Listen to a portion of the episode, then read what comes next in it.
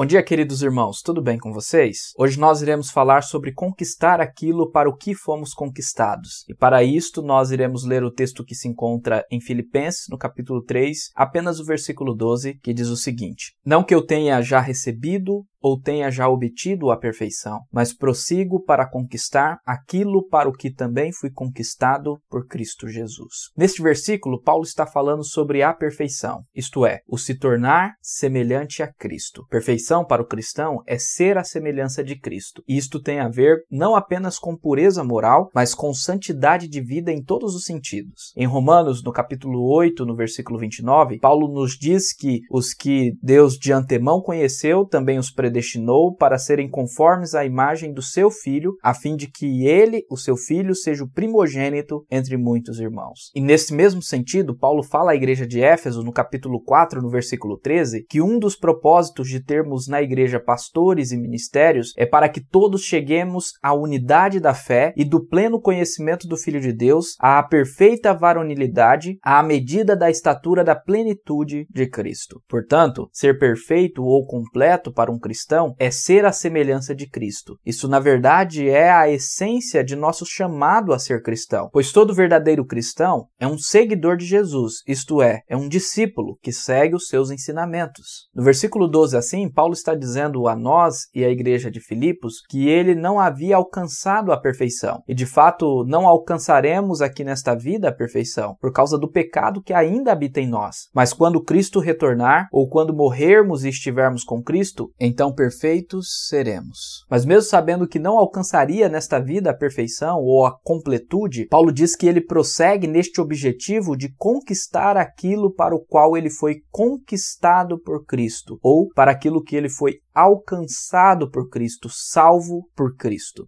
Aqui vemos um dos sinais dos que são verdadeiramente cristãos. Eles desejam ser semelhantes a Cristo e lutam pela graça e através do Espírito para mortificar a carne e o pecado diariamente e se tornarem santos como Cristo é. Agora, nessa mesma fala que Paulo aponta para sua postura ativa em relação à santificação e à perfeição, Paulo também nos mostra o poder da graça de Deus que nos salvou para este propósito. Paulo diz que ele prossegue para conquistar aquilo para o que ele ele foi conquistado. Cristo na cruz nos conquistou das trevas, e quando o Espírito Santo aplica a redenção de Cristo em nossos corações, somos salvos do pecado e a vida é gerada em nós. Sobre isso, R.C. Sproul diz o seguinte: Estávamos anteriormente indispostos a abraçar a Cristo, agora estamos dispostos e mais do que dispostos. Não somos arrastados para Cristo, corremos para Cristo e o abraçamos alegremente porque o Espírito mudou nossos corações. O ato de Deus mudar o nosso coração, chamamos de regeneração. Deus então gera vida onde